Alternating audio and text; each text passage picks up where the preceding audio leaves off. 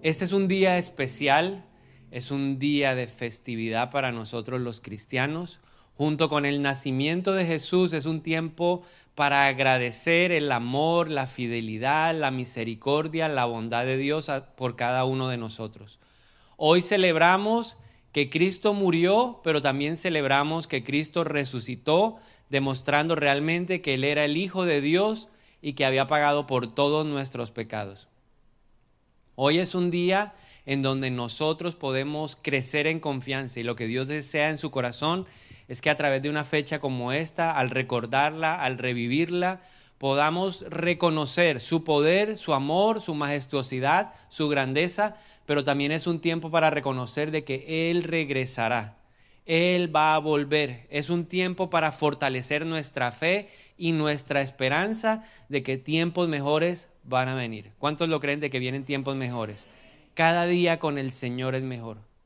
¿Verdad? Yo aplico, me gusta mucho lo que dice la palabra, la gloria postrera siempre será mayor que la gloria primera, hablando del templo que estaban reconstruyendo.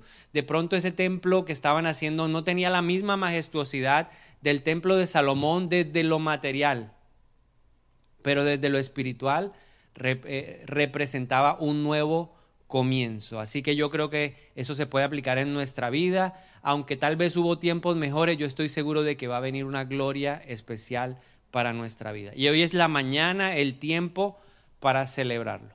Hoy quiero compartirle una palabra que está en Primera de Corintios capítulo 15, quiero pedirle que me acompañe. Primera de Corintios capítulo 15 versículo 12 en adelante. Pero antes de compartir esta palabra de manera muy especial, quiero pedirle que hoy tome atenta nota de lo que vamos a hablar. Hoy vamos a compartir unas verdades espirituales que tienen que quedar grabadas con tinta indeleble en nuestro corazón. Y el primer paso para que algo penetre a nuestro corazón es a través de nuestra mente. Entonces, de manera muy especial, respetuosamente, le pido que hoy saque su celular o saque su cuaderno de notas y empiece a escribir. Es la única manera en donde la verdad de la palabra de Dios puede ayudarnos a que quede ahí y haga fruto, que dé fruto para la gloria de Dios. Primera de Corintios capítulo 15, versículo número 12 al 21. Dice el apóstol Pablo lo siguiente. Pero díganme lo siguiente, dado que nosotros predicamos que Cristo se levantó de los muertos, ¿por qué algunos de ustedes dicen que no habrá resurrección de los muertos? Pues si no hay resurrección de los muertos, entonces Cristo tampoco ha resucitado. Y si Cristo no ha resucitado, entonces toda nuestra predicación es inútil y la fe de ustedes también es inútil y nosotros, los apóstoles, estaríamos todos mintiendo acerca de Dios porque hemos dicho que Dios levantó a Cristo de la tumba. Así que eso no puede ser cierto si no hay resurrección de los muertos. Y si no hay resurrección de los muertos, entonces Cristo no ha resucitado. Y si Cristo no ha resucitado, entonces la fe de ustedes es inútil y todavía son culpables de sus pecados. En ese caso, todos los que murieron creyendo en Cristo están perdidos. Y si nuestra esperanza en Cristo es solo para esta vida, somos los más dignos de lástima de todo el mundo. Lo cierto es que Cristo resucitó de los muertos. Declárelo conmigo. Lo cierto es que Cristo resucitó de los muertos. Él es el primer fruto de una gran cosecha, el primero de todos los que murieron Así que ya ven, tal como la muerte entró en el mundo por medio de un hombre, ahora la resurrección de los muertos ha comenzado por medio de otro hombre. ¿Qué era lo que estaba pasando? Primero necesitamos entender a quién iba dirigida esta carta. Esta carta iba dirigida a la iglesia que estaba en una ciudad llamada Corinto. Corinto tenía una particularidad, era una ciudad en donde eh, llegaban muchas personas. Era una ciudad cosmopolita, era una ciudad comercial, era una ciudad eh, preponderante, así, de esas ciudades prósperas. Podríamos decir hoy que es como un Nueva York, o como Londres, o como Singapur. Son ciudades en donde muchas culturas, muchos pensamientos llegan ahí y se juntan. Entonces la iglesia que Pablo había establecido un par de años atrás, ahora estaba enfrentando un problema. el momento en que Pablo escribe esta carta se encuentra en la ciudad de Éfeso. Entonces, un grupo de personas de la iglesia deciden ir a visitar al apóstol que había establecido una iglesia en ese lugar. Y empezaron a compartirle todos los problemas que la iglesia estaba enfrentando. Y junto con ello llegó una carta en donde daban como o le pedían al apóstol que aclarara sobre ciertas situaciones. La iglesia estaba llena de divisiones, la iglesia tenía problemas eh, de, entre las personas de la iglesia, eh, la iglesia estaba siendo confrontada con falsas doctrinas. Entonces el apóstol aprovecha la visita de estas personas para enviar una respuesta a todas las preguntas que la iglesia tenía. Una de esas preguntas o uno de los puntos que el apóstol ataca porque la iglesia estaba siendo bombardeada por esta mentira era sobre la resurrección. Habían personas que habían infiltrado la iglesia y estaban negando la resurrección de los muertos. Por eso el apóstol Pablo dice que si nosotros no creemos en la resurrección, nuestra fe es inútil. Y hace una, una, claridad, dice, si Cristo no ha resucitado, entonces ustedes todavía son culpables de sus pecados. Y ni qué decir de aquellos que murieron creyendo en esta verdad. Entonces hoy, pues aunque han pasado muchos siglos, seguimos siendo atacados de la misma manera. Una de las, o uno de los puntos en donde el cristianismo es más confrontado, donde es más atacado, es en la resurrección. Hoy estamos celebrando la resurrección. Entonces, ¿qué necesitamos? Convicción. Y la palabra convicción es interesante porque significa estar plenamente convencidos de algo. Nosotros no necesitamos salir a buscar evidencia científica que corrobore lo que la palabra de Dios. Necesitamos fe. Y por eso he titulado esta enseñanza hoy, ¿y si no hubiera resucitado? ¿Qué pasaría si nosotros no creyéramos o no creyésemos en la resurrección? ¿De qué nos estaríamos perdiendo si nosotros hoy estuviéramos siendo permeados como la iglesia de Corinto? si nuestros pensamientos, nosotros que somos la iglesia, cada uno de nosotros que es el templo del Espíritu Santo, está siendo bombardeado en su racionalidad, en su manera de pensar acerca de la resurrección. La resurrección va más allá de un evento, de un simple día. La resurrección es algo que trasciende en el tiempo y que a la hora de la verdad produce transformación. Cuando uno mira la vida de los discípulos del Señor, los apóstoles de los que habla Pablo en esta carta, nosotros los apóstoles hemos hablado de la resurrección. Si nosotros dijéramos o dijésemos que la resurrección no existe, estaríamos negando lo que Dios dice. Y nosotros tenemos que ser conscientes de que el evento que transformó la vida de unos hombres fue ver a Cristo resucitado. Antes de ver a Jesús resucitado, los discípulos eran de una manera. Jesús muere y en esos días, cuando Jesús está en la tumba, vemos a unos hombres temerosos, vemos a unos hombres que estaban eh, escondidos, no querían ser también partícipes de la muerte del Señor. Pero luego que lo vieron resucitado, fueron hombres capaces de dar su vida por Cristo. Entonces, ¿qué cambia? Y eso es lo que hoy tiene que quedar claro también. ¿Qué nos va a cambiar? Es la fe el creer de que Cristo sí resucitó, que hay un poder, el poder del Espíritu Santo actuando, obrando acerca de nosotros. Entonces necesitamos convencimiento pleno de ciertas verdades espirituales que le deseo compartir en esta mañana. Son cosas que un cristiano debe tener atesoradas en su corazón. Nada ni nadie se las pueden quitar. Son cosas fundamentales que nos hacen más que vencedores. Entonces, como cristianos ¿Qué debemos tener claro? ¿Qué cosas debemos tener claro? Primero, tenemos que tener claro que Cristo sí encarnó en una mujer por el poder del Espíritu Santo, que Cristo fue a la muerte o fue a la cruz a morir por nuestros pecados y que resucitó. Si Cristo no hubiera resucitado, Él hubiera muerto por sus propios pecados. Pero al resucitar, confirmó que verdaderamente Él es el Hijo de Dios, que Él era el Cordero de Dios que quita el pecado del mundo. Que todo aquel que en Él cree, aunque muera, vivirá. Él es el que da vida, y no una vida cualquiera, sino vida eterna. Entonces tenemos que tener absoluta certeza, convencimiento, convicción de esta verdad, como lo afirma el apóstol Pablo en Filipenses capítulo 2, versículos 6 al 11. Dice, aunque era Dios, no consideró que el ser igual a Dios fuera algo a lo cual aferrarse en cambio, renunció a sus privilegios divinos, adoptó la humilde posición de un esclavo y nació como un ser humano. Cuando apareció en forma de hombre, se humilló a sí mismo en obediencia a Dios y murió en una cruz como morían los criminales. Por lo tanto, Dios lo elevó al lugar de máximo honor y le dio el nombre que está por encima de todos los demás nombres para que ante el nombre de Jesús se doble toda rodilla en el cielo y en la tierra y debajo de la tierra y toda lengua declare que Jesucristo es el Señor para la gloria de Dios Padre. Pablo lo está afirmando con convencimiento. Pablo lo está declarando con convicción. Nada ni nadie le podían arrebatar esa verdad espiritual. Porque lo que Pablo le está diciendo a la iglesia de Corinto es, nosotros hemos hablado lo que Dios pide que se hable.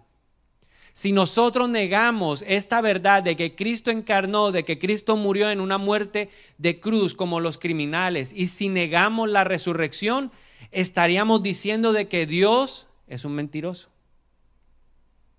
Y a nosotros lo que dice la palabra de Dios debería bastarnos, debería ser suficiente, porque de esa manera Dios mide la fe. Fe es certeza y convicción, certeza de lo que uno no ve, convicción de lo que uno espera que es así, y así lo creemos. Entonces, eso tiene que estar claro. En la vida de un cristiano, esa base tiene que estar establecida. En la encarnación por obra del Espíritu Santo, la muerte y muerte de cruz, pero también la resurrección. ¿Ok? Ese es el primer punto. Pero no solamente de eso debemos tener que convencimiento. Hay otros elementos. Que si nosotros negamos la resurrección, pues estaríamos diciendo que eso que la palabra de Dios dice no aplica para nuestra vida. Por ejemplo, en segundo lugar, ¿De qué otra cosa tenemos que estar convencidos? De que Jesucristo sí está vivo y que está sentado a la derecha del Padre. Jesucristo sí está vivo y está sentado en dónde?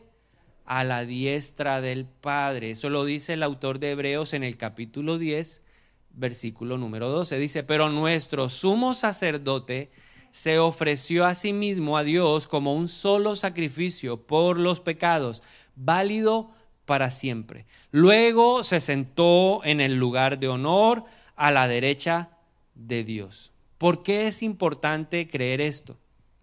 Porque fue la muerte de Cristo la que pagó todos nuestros pecados. Y quiero invitarlo a que usted piense en su peor pecado.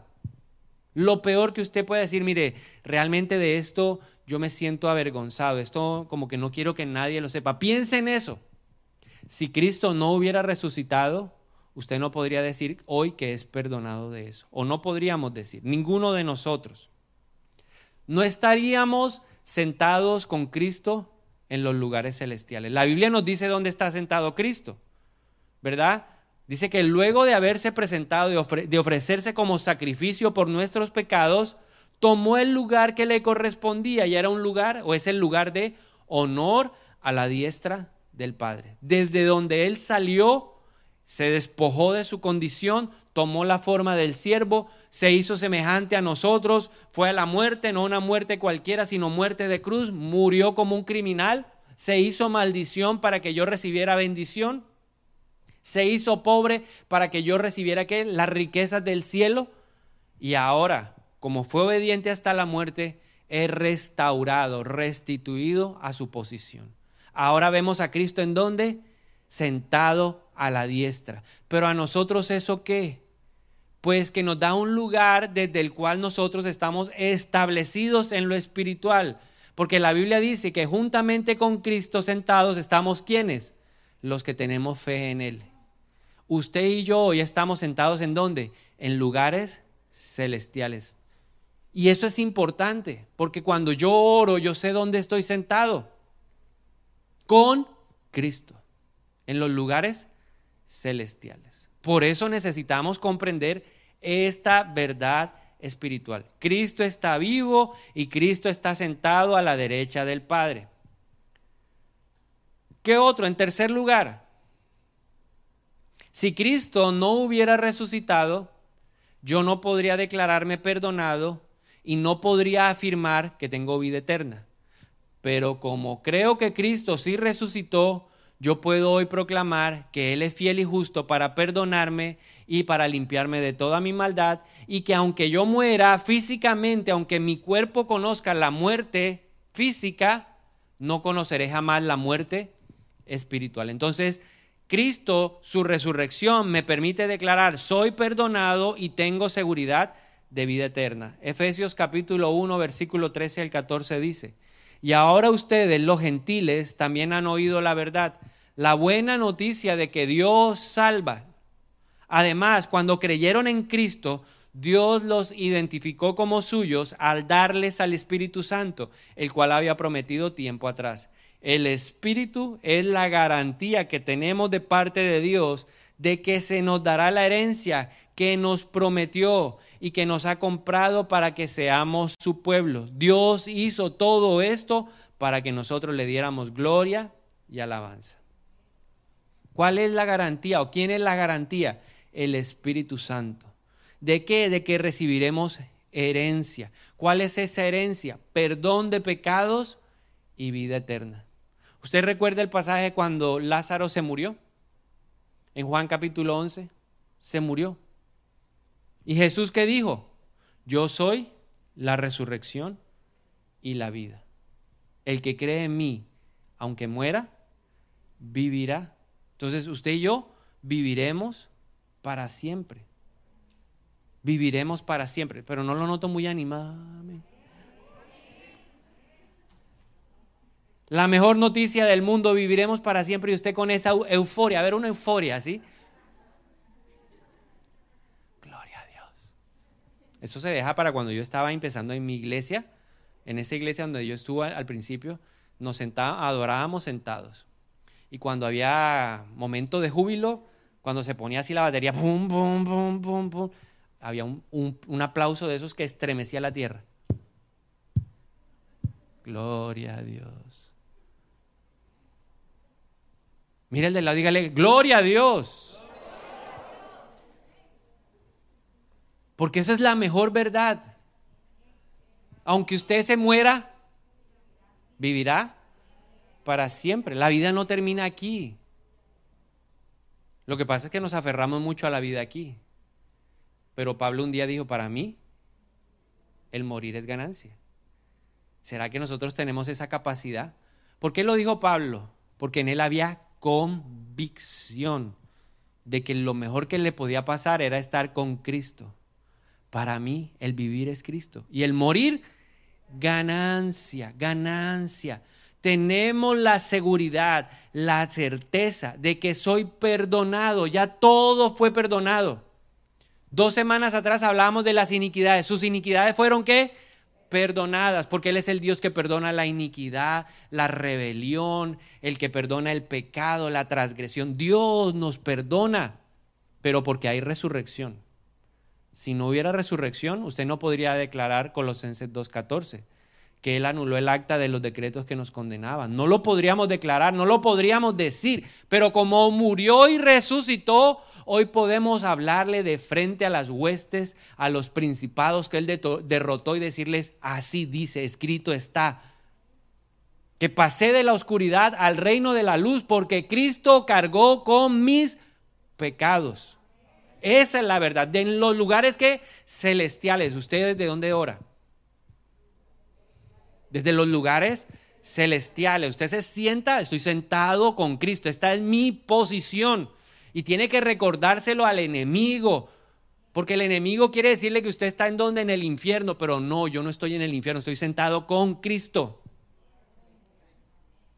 Porque quiere que celebremos, que disfrutemos la vida desde ahora. Si no hubiera resurrección, simplemente lo haríamos por este tiempo, pero como nuestro tiempo no acaba, porque ya sabemos qué va a pasar. Hebreos 9:27 dice que después de la muerte, el juicio. Y cuando está hablando ahí de muerte es muerte física. Usted se muere y yo me muero. ¿Y qué va a pasar? Nos vamos a enfrentar ahí, vamos a estar en el tribunal de Cristo. Usted se va a parar ahí. Pero como hemos creído en la resurrección, ya sabemos lo que va a pasar. Si no creyese en la resurrección, yo me paro ahí en el tribunal y ay, ay, ay, porque es para condenación. Pero como ya yo sé lo que dice la palabra y creo lo que dice la Biblia, cuando esté en el tribunal delante de Cristo, Cristo no me va a condenar, porque la Biblia dice, no hay condenación para el que está en Cristo Jesús. Entonces mi juicio no es de condenación, yo me paro en el juicio, estoy tranquilo, Satanás puede sacar toda la artillería que quiera, pero yo puedo declarar que Él es fiel y justo para perdonarme y limpiarme de toda mi maldad. Y que Dios le dice, no traigo a la memoria las cosas antiguas, sus pecados están en lo profundo del mar. No es un juicio para condenación para el que ha creído en la resurrección, para el que no ha creído en Cristo como Señor y Salvador, es un juicio de condenación. Pero para nosotros, los que levantamos las manos y tenemos fe en Cristo Jesús y que hemos declarado que es el Hijo de Dios y que murió por nuestros pecados, hay cuatro que se van a ver conmigo allá, allá en el cielo. Los demás no sé dónde están. ¿Qué vamos a decir? El Señor va a decir, vamos a ver tus obras. Y definitivamente algunas obras pasarán, todas las obras van a pasar por el fuego. Pero unas van a sobrevivir porque son más valiosas que las piedras preciosas.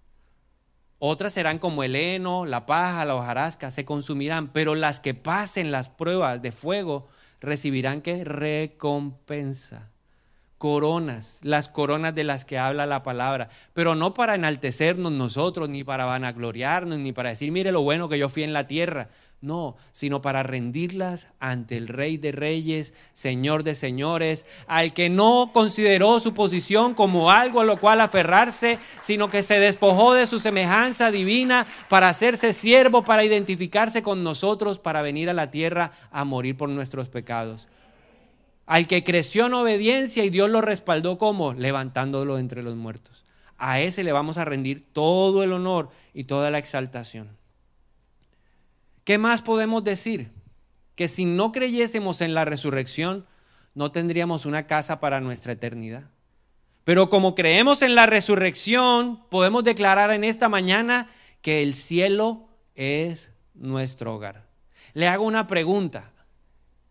¿Cuántos de ustedes tuvieron que compartir o comparten todavía habitación con el hermano? A ver, levanten la mano. ¿Cuál es el anhelo, el sueño de cualquier joven que está entrando a la adolescencia? ¿Qué es lo que quiere un joven adolescente? ¿Quién me dice? ¿Qué es lo que, es lo que uno quiere? ¿Un cuarto qué? Para mí solo y una hora, ¿cuándo será el día que se largará? Rápido. Y el día que se largan, entonces uno llora, ¡ay, se fue! Uno no lo entiende. Pero lo que más anhela uno es tener qué? Su propio espacio. Yo quiero tener mi propio espacio. Y ya los hombres sueñan con el televisor para el Play, para el Nintendo, ahí televisor de 200 pulgadas para jugar FIFA 21. Las mujeres para colocarlo bien bonito, el tocador, todo rosa, ¿sí?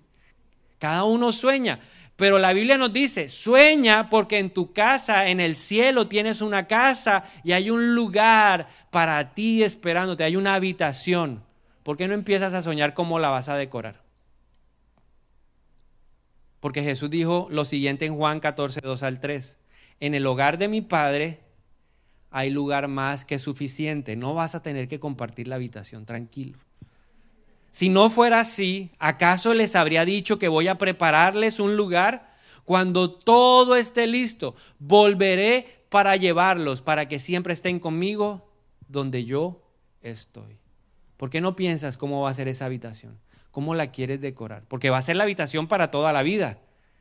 ¿Vas a vivir en ella qué? La eternidad. Si nosotros no creyéramos en la resurrección, nos perderíamos de esta verdad. Pero como sí creemos, sabemos que Dios tiene un lugar para nosotros. Hay una habitación para ti y para mí. Y finalmente, si yo no creyese en la resurrección, no podría declarar que voy a volver a ver a mis seres queridos, que murieron creyendo en Cristo como Señor y Salvador. ¿Qué trae consuelo? Yo creo que de los momentos más difíciles es la pérdida de alguien que uno ama. Pero ¿qué da esperanza? Pues Pablo lo escribió y se lo escribió a la iglesia de Tesalónica, porque la gente estaba como desanimada y qué pasaba con los muertos que creían en Jesús. Y Pablo les dijo, mire, yo les escribo esto para que tengan viva la esperanza. El que muere creyendo en Cristo va a resucitar. Y nos vamos a volver a ver, nos vamos a volver a encontrar. Y eso es lo que trae que paz, paz. Si no creyésemos en la resurrección, no podríamos declarar eso. Ayer veía un Twitter del alcalde y decía, generando conciencia en todo este tiempo, 930 familias solo en Montería han perdido a alguien por COVID. 930 personas. Y conozco familias que han perdido dos, tres. ¿Cuántas personas? Muchos hemos perdido seres queridos en el último año. Pero ¿qué nos da la esperanza? ¿O qué, qué alivia y qué, digamos, ayuda a reducir el dolor? La esperanza de que los volveremos a ver. Si es así. La Biblia dice que es así. Y nos vamos a ver con ellos. ¿Pero por qué? Porque hemos creído en la resurrección. Ahora, ¿todo esto para qué? Porque siempre hay que buscarle lo práctico a la palabra. Porque la resurrección no tiene que ser solo un momento en donde recordamos la verdad absoluta, la doctrina de la Biblia. Sí somos perdonados, sí tendremos vida eterna, sí hay un lugar en el cielo para nosotros, sí nos volveremos a ver con nuestros seres queridos, pero también hay algo para nosotros hoy. Y en lo práctico, la resurrección tiene que ser un tiempo que te lleve a creer que debes ser más santo. ¿Qué significa santidad? Primera de Pedro 1.15 dice, pero ahora sean santos en todo lo que hagan, tal como Dios, quien los eligió, que es santo. Santidad no significa perfección, sino compromiso con Dios para obedecer su palabra. Cuando salgamos de aquí, ¿qué es lo que Dios espera? Que haya convicción, que diga yo quiero salir a vivir diferente. O sea, yo puedo ser gritón, malgeniado, me ofusco, irritable, eh, de pronto soy impuntual, pero cuando yo salgo de aquí, esa verdad que hoy quedó sembrada en el corazón, esa inquietud del espíritu, tiene que motivarme a qué? A cambiar. Pero para bien. No vaya a cambiar para mal, porque muchos cambian, pero no cambian para bien, sino cambian para mal. Y la Biblia dice que los que retroceden no agradan el corazón de Dios. A Dios le encanta la gente que avanza y que entiende que el Espíritu Santo quiere hacer una obra tan poderosa que quiere quitar el molde del hombre viejo y sembrar en nosotros la figura de Cristo. Esa gente es la que agrada el corazón de Dios. Esa gente es la que recibe la recompensa. Es la gente que dice, no pretendo haberlo alcanzado todo ya, pero una cosa hago, olvido lo que queda atrás y me enfoco en lo que está delante y prosigo hacia ese galardón. Esa es la gente que agrada el corazón de Dios que cuando pase un año y si Dios nos tiene aún con vida, si no estamos aún disfrutando la vida eterna con Él y no estamos en la casa viéndonos el mundial del cielo, si estamos aquí en un año, si Dios lo permite, yo espero que todos hayamos dado un paso hacia adelante y no un paso hacia atrás. Un paso en parecernos más a Cristo, más como Cristo, más como el carácter de Cristo, más mansos, más humildes, más sencillos, más perdonadores, más generosos que podamos nosotros ser como Él, que trabajemos duro, que le demos la gloria al Señor en todo lo que hagamos. Que en un año el Señor diga, esta gente entendió la verdad de hace un año. Y hoy pueden testificar y decir que Cristo ahora vive en ellos. Como dijo Pablo, ya no vivo yo. Ahora Cristo vive en mí. O como le dijo a la iglesia de, de Corinto, hey muchachos, imítenme a mí así como yo imito a Cristo.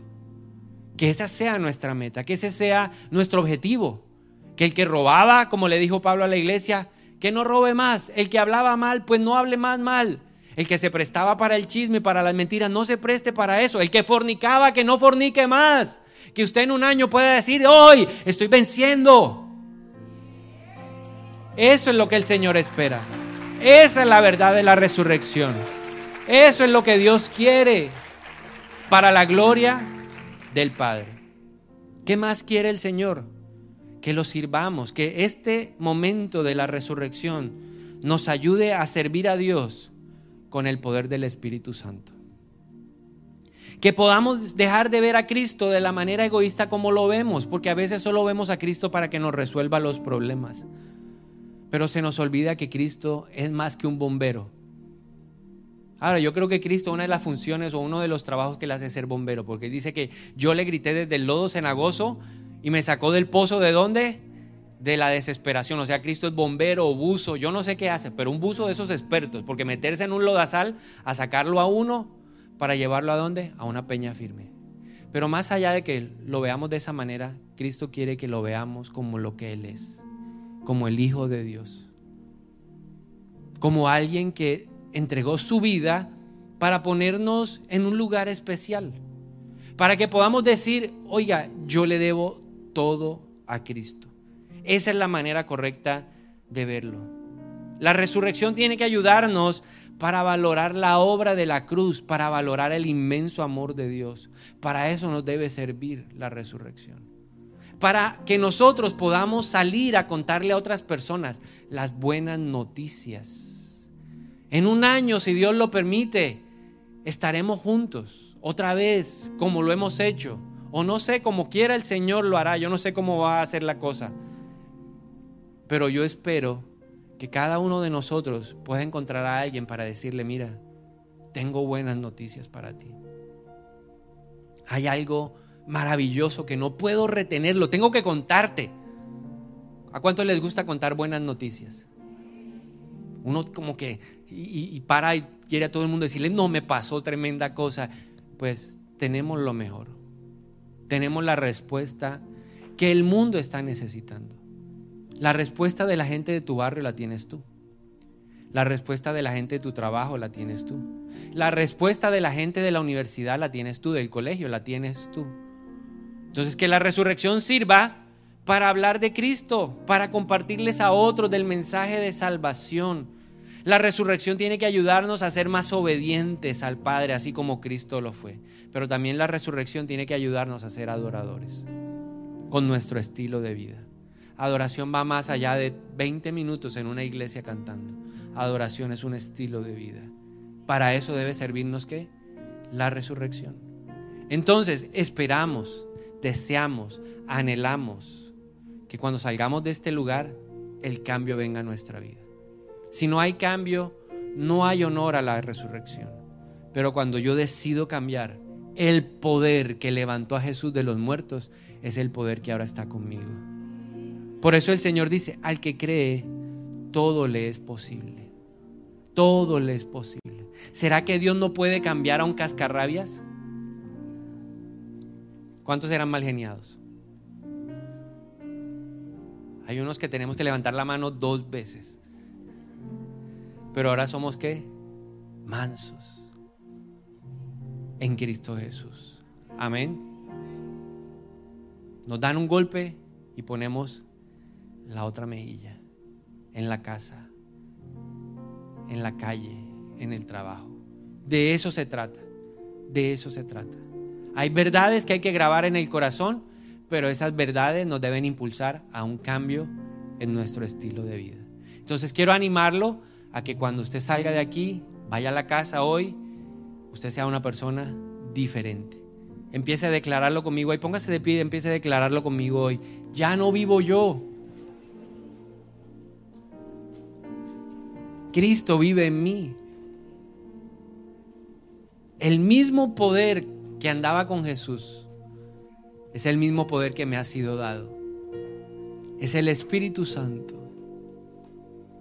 Hoy hay garantía de que las promesas de Dios son verdad. Si usted cree en esa promesa, si usted cree en la verdad del Espíritu Santo, yo le animo a que levante sus manos. Porque el Espíritu de Dios removió una piedra. Estaba sellada. Había guardia en ese lugar. Pero el Espíritu Santo no le importan los obstáculos. Y tú puedes decir, en mi vida ha sido difícil esto. Y a veces uno piensa que, que va a ser imposible. Pero el Espíritu de Dios dice, levanté a Jesús. Y hoy te levanto a ti. Pero escúchalo, escúchalo. Fueron días de silencio. Escucha las notas del cielo. Se escuchó el sonido a la hora en que Jesús murió. Se escuchó un, un ruido. Hubo un terremoto. La tierra se estremeció. Y hoy en el nombre de Jesús, tú que eres esa tierra deseable del Señor se estremece. Y nuestro corazón retumba. Y los velos que separaban a Dios del hombre se rasgaron. Y hoy los velos en mi vida espiritual se rasgan de la misma manera. Para que podamos ver al Señor. Es el poder de la resurrección. Dice la Biblia que el velo del templo se rasgó de arriba abajo. Lo que era imposible fue posible. Y hoy esos velos espirituales en este lugar, en las casas, se rasgan. En el nombre de Jesús, se rasgan. Se empieza a estremecer. Tiene que haber un estremecimiento hoy ante la dureza, ante la indiferencia. Hoy hay estremecimiento en el nombre de Jesús. Porque el Señor hoy está quebrando la dureza. Porque hoy en nuestros corazones, que son de dura cerviz, falta obediencia. Pero hoy oramos para que el poder de la resurrección se manifieste y las piedras sean removidas. Porque el Espíritu de Dios es el que remueve la piedra. Porque el Señor dijo, vendrá el momento en que el Espíritu removerá la piedra de tu corazón. Y hoy vemos y oramos en el nombre de Jesús para que esa piedra, si usted ha sentido una piedra en el corazón, dígale, remueve la piedra, Espíritu de Dios. Remueve, remueve, remueve en mi vida todo lo que no es tuyo. Remuévelo en esta mañana, en el nombre de Jesús. Y pon ahora un corazón de carne, un corazón dócil, un corazón sensible a tu voz. Yo quiero tener ese corazón porque no quiero seguir siendo la misma persona. Yo sí quiero un cambio. Quiero ser más como Cristo. Me falta mucho, mucho, mucho, mucho. Pero dejo de mirar atrás. Y levanto mis manos y miro hacia adelante. Porque sé que soy perdonado porque creo en la resurrección. Sé que Él es fiel y justo para perdonarme y limpiarme de toda maldad. Dejo atrás la condenación y miro hacia adelante y me enfoco, me enfoco en la meta, en el galardón, que es llegar a la medida de la estatura de ese varón perfecto. Todo para mí es Cristo. El vivir para mí es Cristo. Yo quiero ser como Cristo. Dígale al Espíritu de Dios que usted está dispuesto a hacer ese lienzo en donde Él puede plasmar la imagen de Cristo. Que su mano en alto sea una señal de eso. Si usted anhela en su casa, si usted quiere ser eso en los salones alternos, si usted quiere ser el lienzo del Espíritu, dígale, yo quiero ser ese lienzo. Menos de mí más de Él. Vea hoy al Espíritu de Dios usando ese cincel para marcar las facciones de Cristo. Y vemos ese cincel hoy escribiendo, marcando, diciendo al que cree, todo le es posible. Yo veo hoy ese cincel en la mano de ese pintor y veo al Espíritu Santo tratando de moldear a Cristo en ti. Dile, hazme como Cristo.